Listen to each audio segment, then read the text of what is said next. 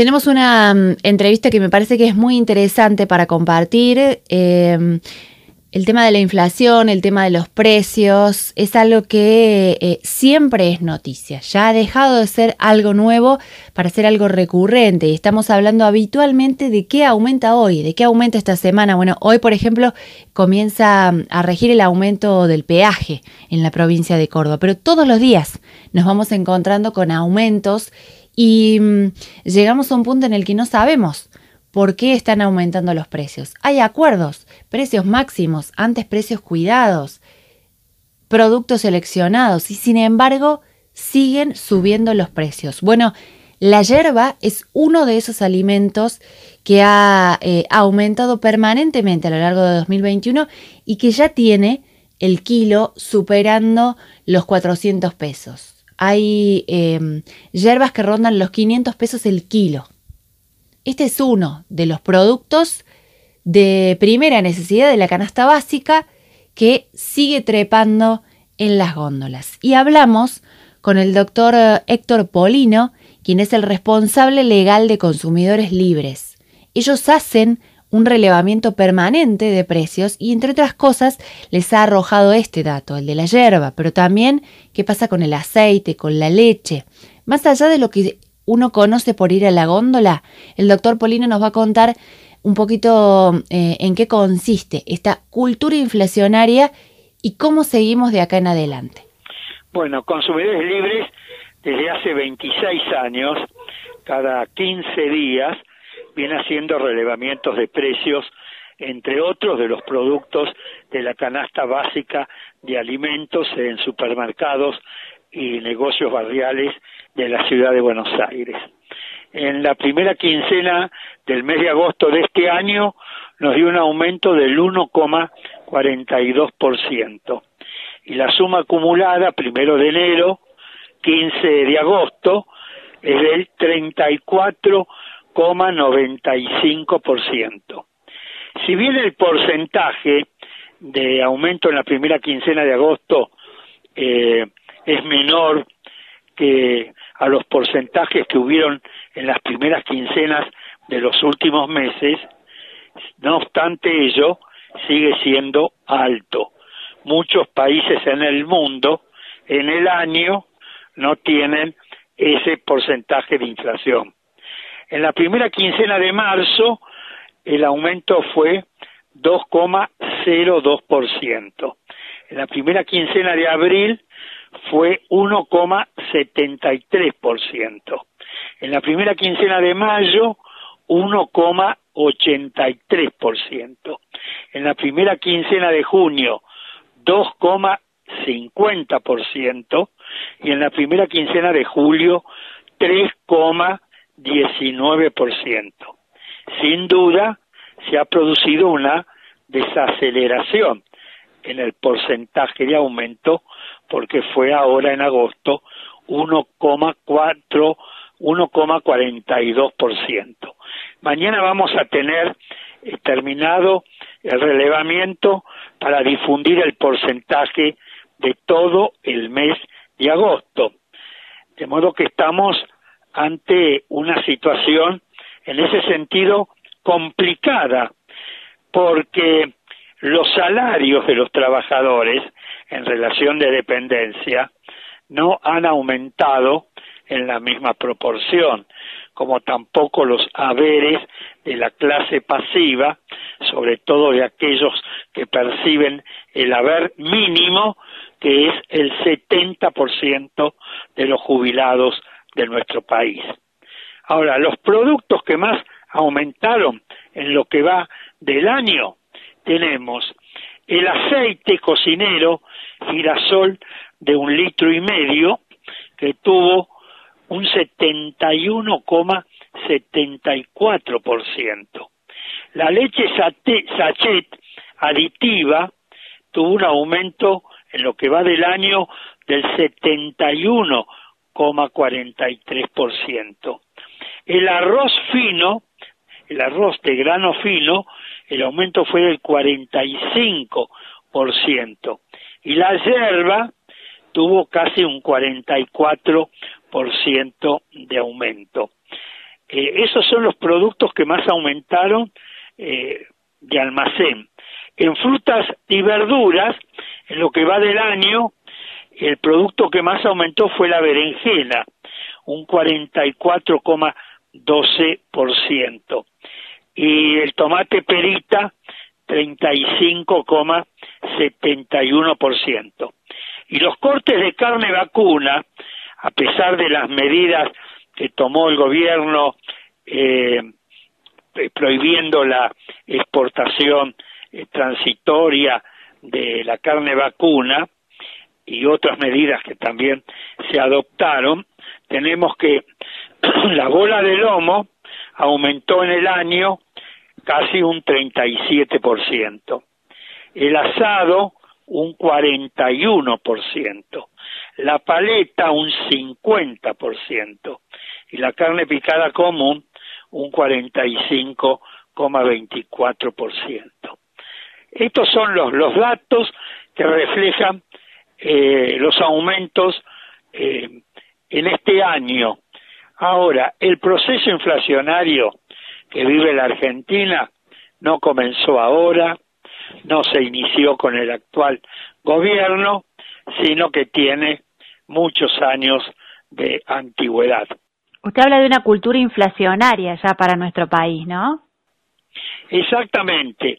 Hay ya una cultura inflacionaria que se ha instalado en buena parte de la sociedad argentina, se aumentan los precios por las dudas, se ha dolarizado prácticamente la economía argentina, lo que constituye a mi juicio un verdadero desatino, porque en todo caso la variación del tipo de cambio tendría que incidir en el precio de aquellos productos que son importados o de aquellos productos de fabricación o producción nacional que tienen algún componente importado y en la medida que ese componente importado incide en la estructura de costos, pero no luego dolarizar el 100% del precio final del producto.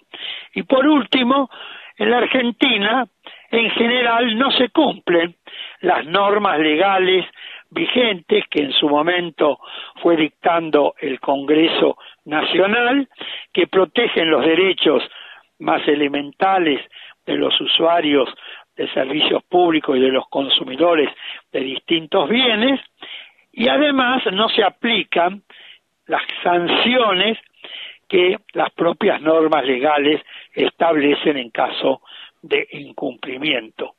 Todas estas razones son las que hacen que la Argentina sea uno de los pocos países del mundo que tienen un altísimo porcentaje de inflación. El Observatorio de Precios hace más de 10 años que está aprobado y es uno de estos elementos que no se implementa. Efectivamente, pero debo darte una buena noticia porque hace 72 horas la, la Dirección Nacional de Defensa del Consumidor convocó a una reunión de las distintas entidades de defensa del consumidor con personería nacional, se reunieron las entidades y designaron a los tres miembros que van a integrar ese observatorio en representación de los consumidores. Esperemos que pronto se ponga en funcionamiento porque esa ley es muy importante porque permite determinar en cada producto en qué eslabón de la cadena se produce un aumento abusivo, exagerado, indebido de precios, de modo tal que luego el Poder Ejecutivo Nacional, a través del área específica, pueda actuar rápidamente sobre ese eslabón de la cadena y restablecer rápidamente la normalidad. Hoy, cuando hablamos de un determinado producto, sabemos que cuando vamos al negocio minorista o al supermercado, eh, encontramos que el precio ha aumentado de un día para otro. Pero no sabemos quién es el real responsable de ese aumento. ¿Es el fabricante? ¿Es el productor? ¿Es el mayorista? ¿Es el intermediario? ¿Es el minorista?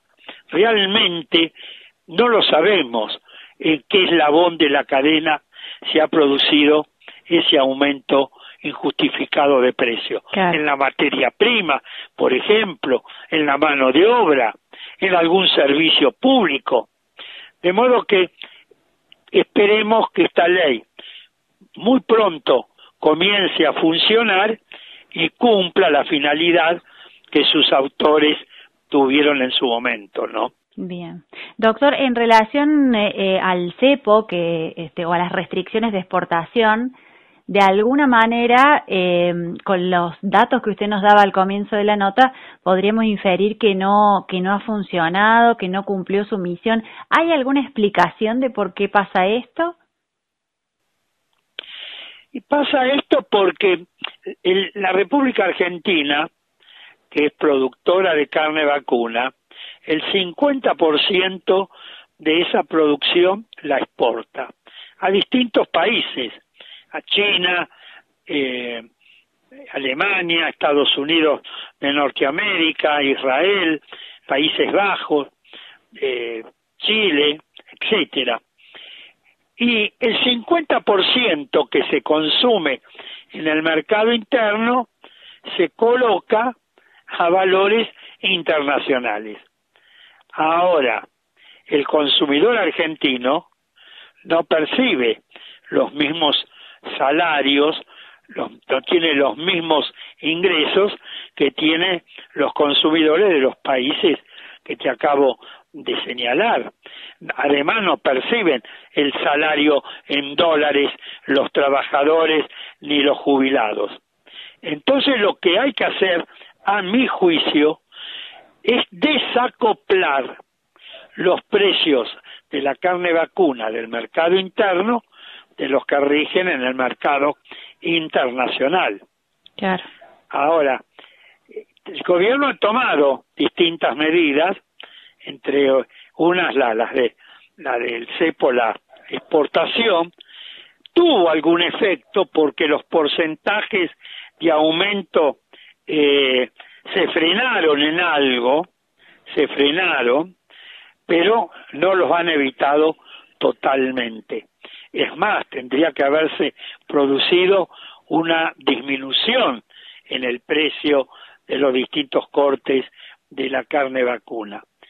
Yo espero que el gobierno continúe dialogando con las distintas entidades que representan a los sectores del campo, fundamentalmente con los sectores, con las cooperativas, con, con las pequeñas y medianas empresas, para poder llegar a un acuerdo sobre la base de esta idea general. El precio del mercado interno no puede ser influido y no puede ser el mismo que el que rige en el mercado internacional. Porque han habido medidas, ¿no? Porque, digamos, precios máximos, los precios cuidados, los mil productos para almacenes, es decir, hay una serie de cosas y, sin embargo, productos muy eh, básicos, como, como decía al principio, la hierba, el aceite, siguen subiendo. Entonces, eh, algo no se está cumpliendo en algún, en algún tramo de la cadena de comercialización. Exactamente, exactamente. Por eso, la ley eh, del Observatorio de Precios va a permitir identificar con exactitud dónde se produce eh, un aumento indebido, especulativo, injustificado de precios. Además, eh, ya comenzó a funcionar la ley de góndolas, que también es una ley muy importante, que eh, tiende a aumentar la competencia al permitir que las pequeñas y medianas empresas puedan eh, ofrecer sus productos en las góndolas de los supermercados y tienen reservado un 25% del espacio de las góndolas.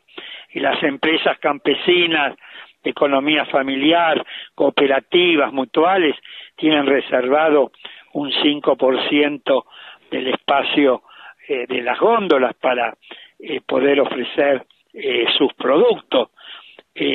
ahora, la ley de góndola no rige para todos los comercios, rige para aquellos comercios que tienen una superficie mínima de 800 metros cuadrados medido desde la línea de caja y descontando las superficies que corresponden a eh, los depósitos y los, los ambientes de, destinados al personal. Eh, yo espero que también la ley de góndola esté en funcionamiento rápidamente para poder eh, frenar eh, aumentos que llevan a cabo los grandes grupos económicos, las grandes empresas, que son las productoras del 80% de los productos de la canasta básica de alimentos y artículos de limpieza. Y también hay que poner en funcionamiento de una buena vez la ley denominada de defensa de la competencia eh, o ley eh, antimonopolio, que eh, la última ley la votó el Congreso Nacional el, en el mes de mayo del año 2018, esa ley crea un Tribunal Nacional de Defensa de la Competencia y resulta que pasó el resto del año 2018, todo el año 2019, todo el año 2020. Estamos entrando en septiembre del año 2021 y no se designaron los cinco miembros integrantes de ese tribunal. Hay en ese sentido una gran desidia por parte de los eh, distintos gobiernos que se han sucedido en el país. Exacto, ni que hablar en el interior. Las desigualdades este, también se sienten en ese en ese sentido porque estamos este, con mucha menor eh, eh, oferta y competencia que la que tienen ustedes, inclusive. Aún con las falencias que, que usted mencionaba. Doctor, le agradezco mucho el tiempo que nos ha brindado y vamos a seguir atentamente sus informes de los próximos días.